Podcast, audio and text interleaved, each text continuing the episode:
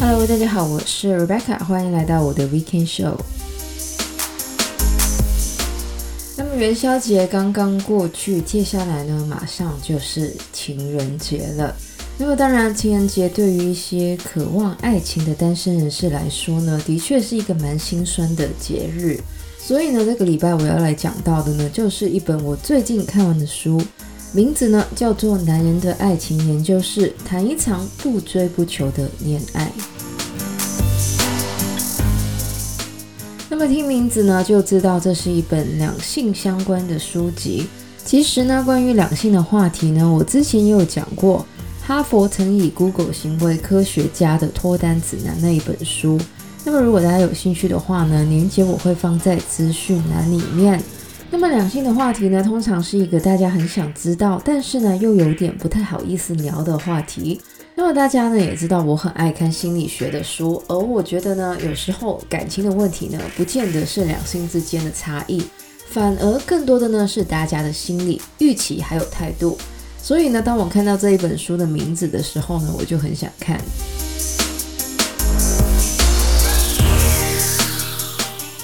这一本《男人的爱情研究室》谈一场不追不求的恋爱的作者呢是 Mr. P。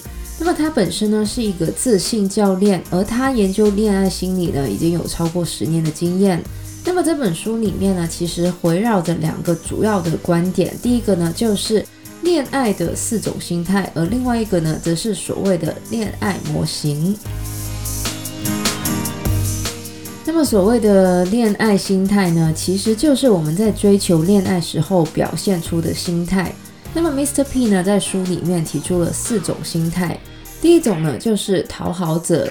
那么顾名思义呢，讨好者在追求恋爱的时候呢，会以不断付出的方式呢，来换取对方的喜爱，并且呢，总想方设法的为对方解决生活里面各种大小的问题。那么虽然说呢，讨好者听起来呢是一个很热心助人的人，或是我们会发他好人卡，但是呢，他们这个态度呢，一方面是害怕展现真实的自己，而另外一方面呢，则是他们的讨好呢，其实都是带有目的性的。那么讨好者这种心态呢，其实经常出现在一些恋爱经验不是很多的人身上。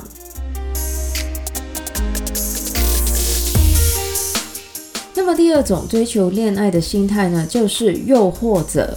很多的讨好者在经历了很多的失败之后呢，开始对于恋爱心态呢有非常大的改变。而这种改变呢，往往会让他们从一个讨好者变身成为一个诱惑者。那么诱惑者呢，在追求恋爱的时候呢，通常都会以引诱或是狩猎的方式呢对待自己的对象。在诱惑者的眼中呢，恋爱就是一个弱肉强食的战场，只有呢那些运用自身魅力、地位还有技巧的人呢，才可以胜利。不过呢，虽然诱惑者看起来好像很清楚这个游戏的规则，但是呢，跟讨好者一样，诱惑者呢其实同样的害怕在对方面前展示真实的自己。他们觉得抛下这一些外在的条件还有技巧之后呢，自己就会没有人喜欢。另外呢，因为诱惑者呢，通常会把爱情视为一场战争，那么在胜利之后呢，往往呢就不懂得怎么去经营，以至于呢，他们的感情呢还是会遗憾收尾。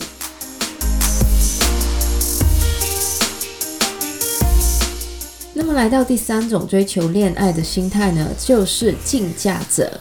竞价者呢，其实是介于讨好者还有诱惑者之间的。他们会用一个人的条件来衡量对方的价值，然后呢，再评估自己跟对方的差距，来决定用什么样子的态度面对对方。那么竞价者在选择伴侣的方式呢，往往不是自己喜不喜欢，而是到底对方的条件跟自己符不符合。比自己差的会觉得对方是高攀，比自己好的呢，又会觉得很自卑。因此呢，他们通常只能跟自己客观条件差不多的人在一起。而且呢，还会害怕自己会吃亏。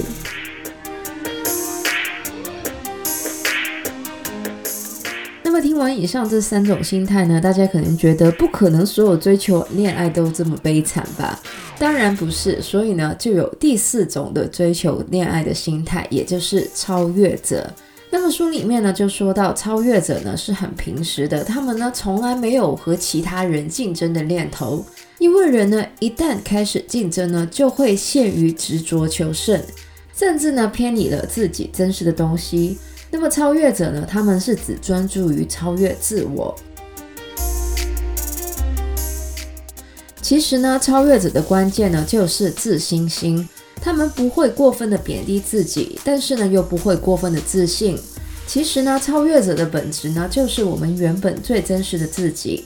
当我们不带有目的或是取巧的追求恋爱，又或是呢，以不能吃亏的心态来评估对方，我们呢，其实都可以成为超越者。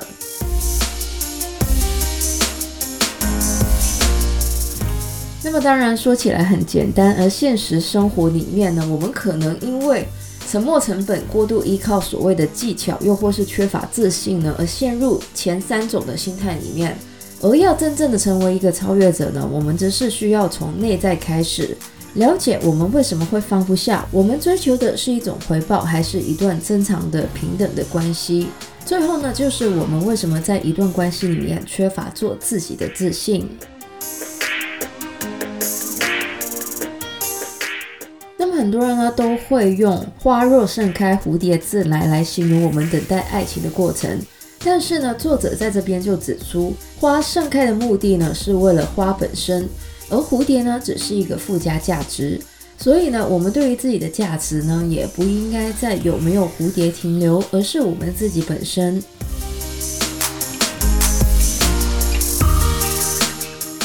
那么，在我们成为了超越者之后，我们到底要怎么追求恋爱呢？那么，在这边呢，要说到的呢，就是恋爱模型。那么，所谓的恋爱模型呢，其实是我们内在的心智设定系统，用来呢分辨我们内在的择偶标准。那么，作者 Mr. P 呢，就把这个标准的元素呢，分成了三种，也就是好感、友好还有欣赏。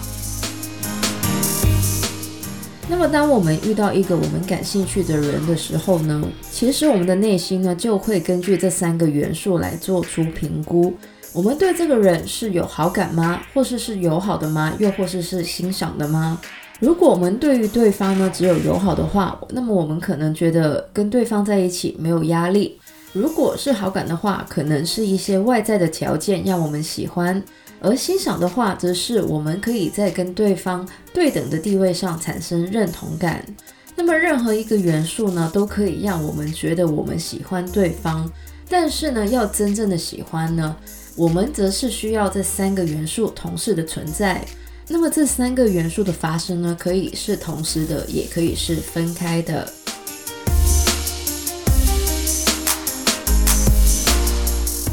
那么了解了所谓的恋爱模型，大家可能会问：那么然后呢？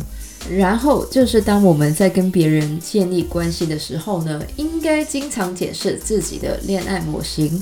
那么有很多人呢，很容易一见钟情，看到自己的 type 呢，就马上会有好感。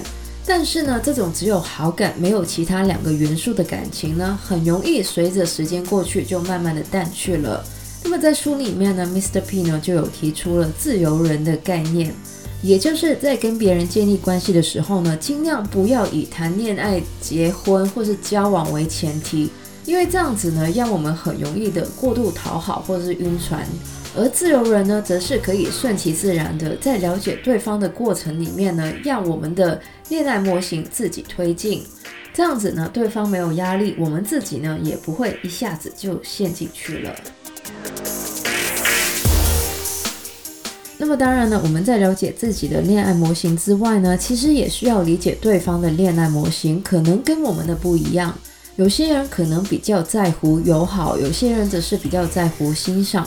所以呢，我们必须要尊重，还有理解别人的恋爱模型，可能跟我们不一样。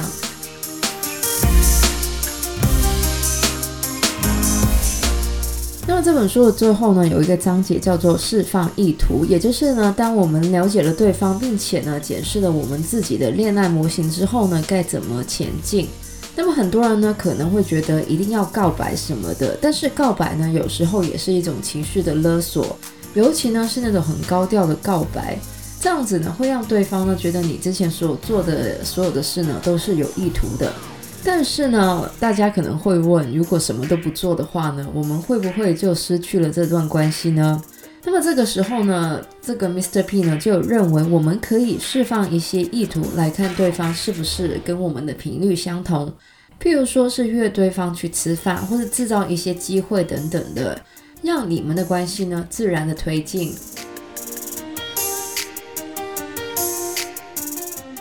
那么当然书里面呢还有很多具体的分析，但是由于节目的长度的关系呢，我就不说太多了。那么有兴趣的人呢，也可以去看一下这本书。名字呢叫做《男人的爱情研究室》，谈一场不追不求的恋爱。那么虽然说呢，这个书名呢是《男人的爱情研究室》，但是我觉得呢，这个室呢是没有什么性别之分的，而里面的内容呢，不管是男生女生或是多元性别认同的人士呢，都可以参考一下。那么喜欢我们节目的朋友呢，记得可以在不同的 Podcast 平台上追踪或点评我们的节目。我们的节目呢，将会在加拿大东岸时间每周日凌晨十二点钟更新，也就是香港、台湾的每周日下午一点钟。希望大家有个美好的周末，谢谢大家收听，我是 Rebecca，我们下礼拜再见，拜拜。